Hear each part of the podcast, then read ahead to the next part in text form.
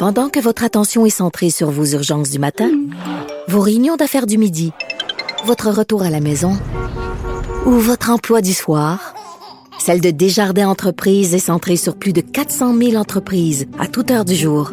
Grâce à notre connaissance des secteurs d'activité et à notre accompagnement spécialisé, nous aidons les entrepreneurs à relever chaque défi pour qu'ils puissent rester centrés sur ce qui compte, le développement de leur entreprise.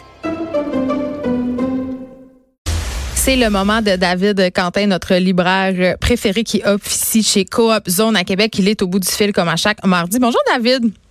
Salut Geneviève. Écoute, aujourd'hui, euh, tu nous parles de deux auteurs qu'il faut absolument lire et là, je te laisse les vendre à nos auditeurs. Ce sont des auteurs peut-être qu'on connaît moins ici, mais qui sont très connus mondialement.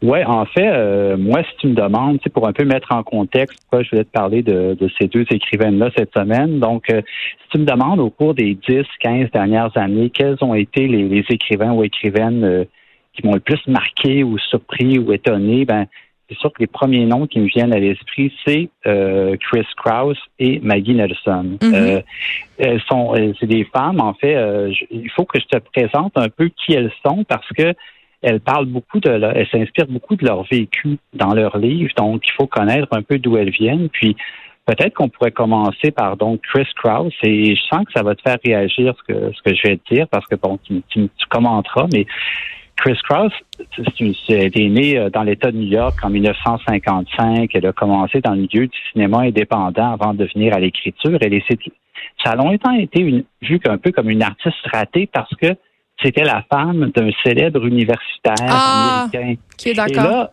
c'est un, un, intellectuel super reconnu de ses pairs, mais sa femme, elle peut pas écrire un bon livre, c'est impossible. Mais ça doit être lui qui l'écrit à sa place. Ouais, genre. donc, donc, elle, très longtemps, euh, elle s'est fait euh, peu, elle était mal vue, tout ça, et elle a publié un livre en 1997 aux États-Unis qui s'appelle I Love Dick. Et ce livre-là. C'est quand même un titre percutant. Ouais, ben en fait, c'est pour faire réagir parce que Dick étant le nom du personnage, d'un des personnages du livre et mhm. non le sexe masculin. Ben oui. On avait compris. Et euh, dans ce livre-là, elle raconte un peu comment une femme arrive à désirer un homme. Grande question. Et à l'époque, c'est hyper tabou parce qu'une femme ne peut pas parler de désir sexuel, d'attirance, de fantasme c'est très, très mal vu dans, dans, le milieu littéraire américain. Donc, ce livre-là commence et elle tombe en amour dans ce livre-là avec un collègue de son mari qui est critique d'art comme elle. Et euh, du jour au lendemain, elle décide avec son mari de commencer une sorte de, d'échange épistolaire avec cet homme-là, un peu mystérieux, qu'elle trouve très beau, euh, très séducteur. Ça. Donc, tout le livre tourne autour, on est entre l'autofiction, la forme épistolaire, l'essai, la théorie. Donc, ça a été comme reçu comme une sorte de drôle d'objet littéraire à l'époque. Oh là, tu vas pas me dire ovni littéraire, s'il vous plaît. Non, non, j'ai pas, j'ai pas osé. Siou! Hey, là, j'étais là. Sérieux, si tu fais ça, tu as besoin de vacances. Et puis, écoute, 20 ans plus tard, en Grande-Bretagne, le livre devient une espèce de phénomène sur Instagram. Il est comme découvert par une nouvelle génération.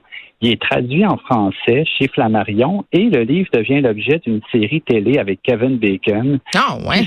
qui, scandalise l'Amérique parce qu'encore une fois, euh, ça montre la femme qui a le pouvoir, qui a le contrôle, et encore aujourd'hui, ça fait beaucoup réagir. Et je dois dire, parce que je veux pas l'oublier, tu sais, ces deux écrivaines-là ont aussi influencé toute une génération d'autrices québécoises euh, ici qui l'ont lu en anglais. Euh, Daphne B, elle a fait entre autres une fanfiction sur I Love Dick. Marie-Ève Thuot, c'est une lectrice de et Alexis Morin aussi, c'est, et, bien d'autres là. Et, et, je t'expliquerai un petit peu pourquoi, tu vas comprendre. Et c'est, c'est, des femmes qui, c'est ça qui, elle, elle a fait ce, livre-là de façon très spontanée. Donc, elle a écrit des livres par la suite qui, qui ont connu un certain succès. Et là, Flammarion, cet automne, retraduit un autre de ses livres qui s'appelle Dans la fureur du monde. Donc, dans ce livre-là, c'est déjà le titre euh, elle me conquise. Ouais, ben en fait en anglais c'est encore mieux. Ça s'appelle Summer of Eight. J'adore. Donc, euh, donc, elle, dans ce livre-là, c'est, l'intellectuel un peu euh, qui sort d'une relation sadomaso un peu extrême avec un mm. homme euh, qu'elle connaît peu, et elle décide plutôt que de s'en aller écrire des articles sur l'art et tout ça, elle décide de s'investir dans l'immobilier. Elle, elle tombe amoureuse d'un homme qui s'appelle Paul, et cet homme-là, un peu ancien toxicomane, tout ça, va l'aider à essayer de, de, se démêler dans ce nouveau monde qu'elle qu'elle connaît à peine. Et donc, c'est c'est un autre livre dans le même genre, mais c'est un autre type d'objet, un peu plus politique, où elle parle du début des années 2000, où Bush est arrivé au pouvoir et comment que c'est les débuts du fake news, à part de Paris Hilton. Tu sais, Mais tu sais, euh, au début de l'émission, quand j'annonçais ta venue, je disais euh, tu sais, qu'aujourd'hui, tu allais présenter des écrivaines qui participent à la conversation avec un grand C. Tu sais, Puis c'est ça que je voulais dire. Tu sais, Ce sont des femmes qui s'intéressent aux enjeux. Puis je trouve que souvent, euh, la littérature, justement, c'est un bon point de départ. On en parle souvent tous les deux de ça.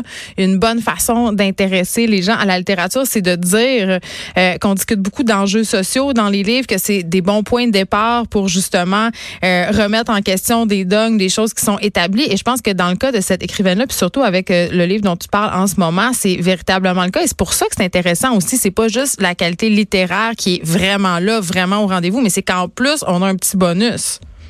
Oui, puis aussi, c'est elle crée un livre qui est comme entre plusieurs genres. Tu sais, c'est ouais. ça bifurque entre l'essai.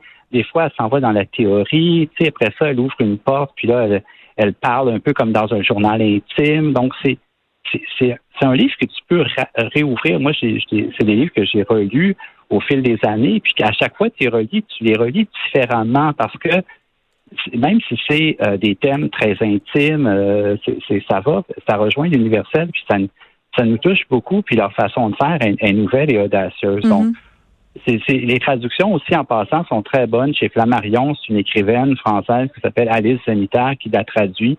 Et elle fait un travail, un boulot absolument admirable. Avant de passer à, Maggie Nelson, je voulais juste te lire un, petit extrait. C'est son alter ego dans, dans, le livre Dans la fureur du monde qui dit, qui écrit, elle ne voyait aucune frontière entre les sentiments et les pensées, le sexe et la philosophie. Par conséquent, ses écrits étaient surtout lus dans le monde de l'art où elle attirait à elle un petit groupe d'admirateurs dévoués. Des garçons souffrant d'Asperger, des filles qui avaient été hospitalisées pour maladies mentales, des chargés de cours qui n'obtiendraient J'avais de poste! La raison. Des attends, j'ai pas fini. Des danseuses érotiques, des adeptes de la scarification et des putes. mais c'est un public rêvé. c'est ça. Ah, j'adore ça. Écoute, je pense que je m'en vais me chercher ça direct après l'émission. Pour vrai, tu m'as vraiment donné le goût de lire ça. vraiment beaucoup. OK, on passe à, à Blue de Maggie Nelson parce que euh, tu, tu, nous en as déjà parlé euh, de ce livre-là et là, tu nous parles plus spécifiquement de l'auteur, mais quand même. Oui, là, c'est la nouveauté cet automne, c'est un livre qui s'appelle Bluette, c'est un de mes mhm. livres préférés. Euh, avant d'en parler, encore une fois, je, je, veux revenir sur qui est cette fille-là. Donc, euh, elle est, elle est plus, vieille, plus vieille un petit peu qu'elle est née en 73, euh, aussi dans l'État de New York, tout ça. Et puis, elle s'est fait connaître avec un livre qui s'appelle, en fait, Une partie rouge en 2017. Ça a été traduit aux éditions du Sol. Et dans ce livre-là, elle raconte, en fait, que elle, il y a deux événements qui ont été marqués dans sa vie. Euh, à la fin des années 60, une de ses tantes s'est fait assassiner sur un campus américain et son père s'est enlevé la vie très, très jeune. Elle avait 10 ans. Donc, c'est deux événements qui, l'ont comme obsédé. Somme toute fondateurs. Avec, raison. Et dans ce livre-là, une partie rouge, au milieu des années 2000, sa mère l'appelle et lui dit, écoute, euh, je viens d'avoir un appel d'un policier qui me dit, un enquêteur, qui ont peut-être retrouvé qui était le tueur de cette, de cette tante-là dans les années 60. Donc, elle décide de partir avec sa mère et assister au procès de cet homme-là, qui est peut-être coupable ou non. C'est pas ça qui est important parce que ça ouvre une porte sur tout son passé, de sa famille, un peu nébuleux, des histoires qu'elle a vécues. Donc, c'est un livre assez extraordinaire, fabuleux, moi, je trouve, parce que ça peut être lu comme un roman policier, comme une exploration des violences faites aux femmes. Euh, Mais elle, nous le raconte euh, sous le joug de la fiction ou c'est vraiment autobiographique? Comment, comment ça fonctionne? Ben, c'est ça, c'est que ces livres sont toujours différents les uns des autres. Là, ça peut être lu comme une sorte de d'enquête policière, genre de. tu sais, je pense entre autres, euh, je pense entre autres euh, David Cantet au Dahlia Noir, par exemple, de James Elroy. on sait que la mère de James Elroy est morte assassinée, puis que le Dahlia Noir, c'est en quelque sorte l'enquête de cette mort-là, si même si c'est pas nécessairement sa mère. Est-ce que ça fonctionne un peu de la même façon euh, dans le ben, livre de Maggie Nelson? Elle en parle dans le livre de Maggie Nelson du Dahlia Noir, parce hmm. qu'évidemment, elle a lu toute cette littérature-là et la fameuse Jane Doe. Oui. Puis elle se, questionne sur le côté un petit peu presque pervers de, de Elroy et tout ça, le côté un peu euh, presque étrange de cette. il est pas. Euh, là, on digresse un peu, mais c'est pas un côté peut-être un peu pervers. Là. James Elroy, quand même, était le avoué. Euh, il, s'est introduit dans des maisons pour voler des sous-vêtements féminins quand il était adolescent. Donc, c'est pas. Il s'intéresse aux tueurs en série et aux, crimes sexuels euh, pour plusieurs raisons. Puis elle, ce qui est intéressant, c'est qu'elle dit pas moi, non, moi je suis, je suis belle et blanche et correcte dans tout ça. Elle se dit moi, je suis peut-être comme James Elroy aussi, je suis peut-être encore plus perverse que lui, encore plus parce qu'elle nous raconte des histoires de, strangulation qu'elle a vécu avec ses anciens copains. C'est très, c'est très dérangeant comme livre et c'est fascinant parce qu'après ce livre-là, elle a écrit un autre livre complètement différent qui s'appelle Les Argonautes, qui est un livre, écoute, qui est sur sa grossesse qu'elle a eue avec euh, une femme euh, qui est devenue un homme qui s'appelle Harry Dodge. Et ce livre-là a été traduit au Québec aux éditions Triptyque.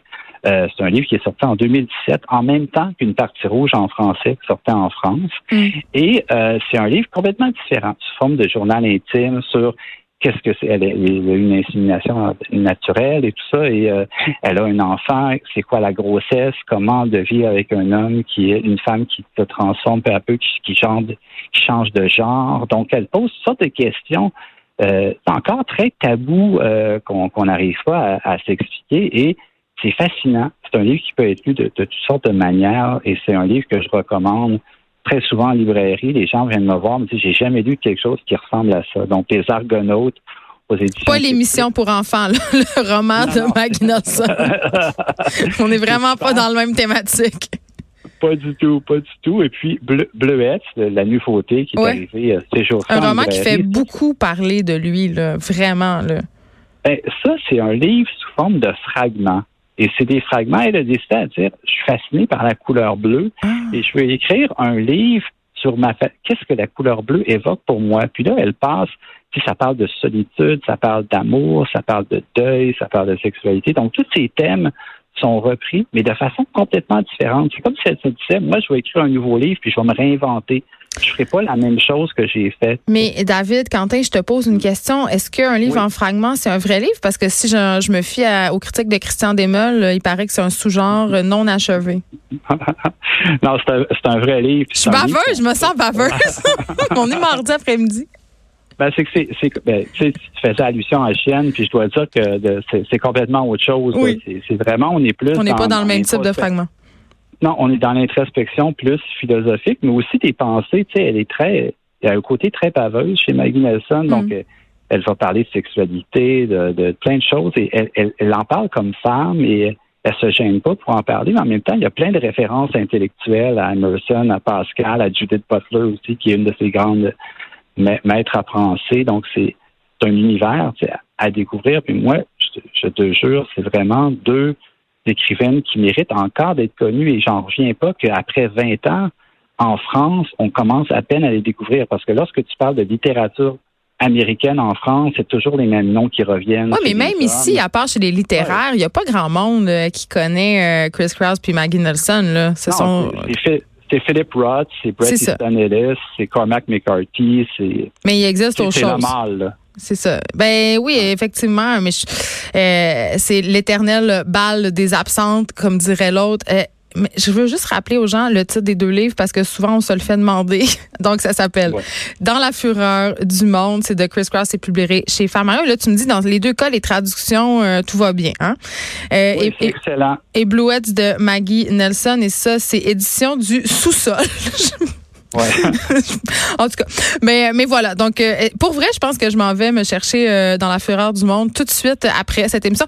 Merci David Quentin, comme d'habitude, c'est toujours un plaisir. Tu vas nous revenir euh, la semaine prochaine avec d'autres suggestions et peut-être quelques actus du monde littéraire parce que comme tous et chacun sait, le monde littéraire c'est comme un épisode de Dynastie. C'est déjà tout pour nous. On se retrouve demain de 1 à 3. Vous retrouverez Mario Dumont dans quelques instants.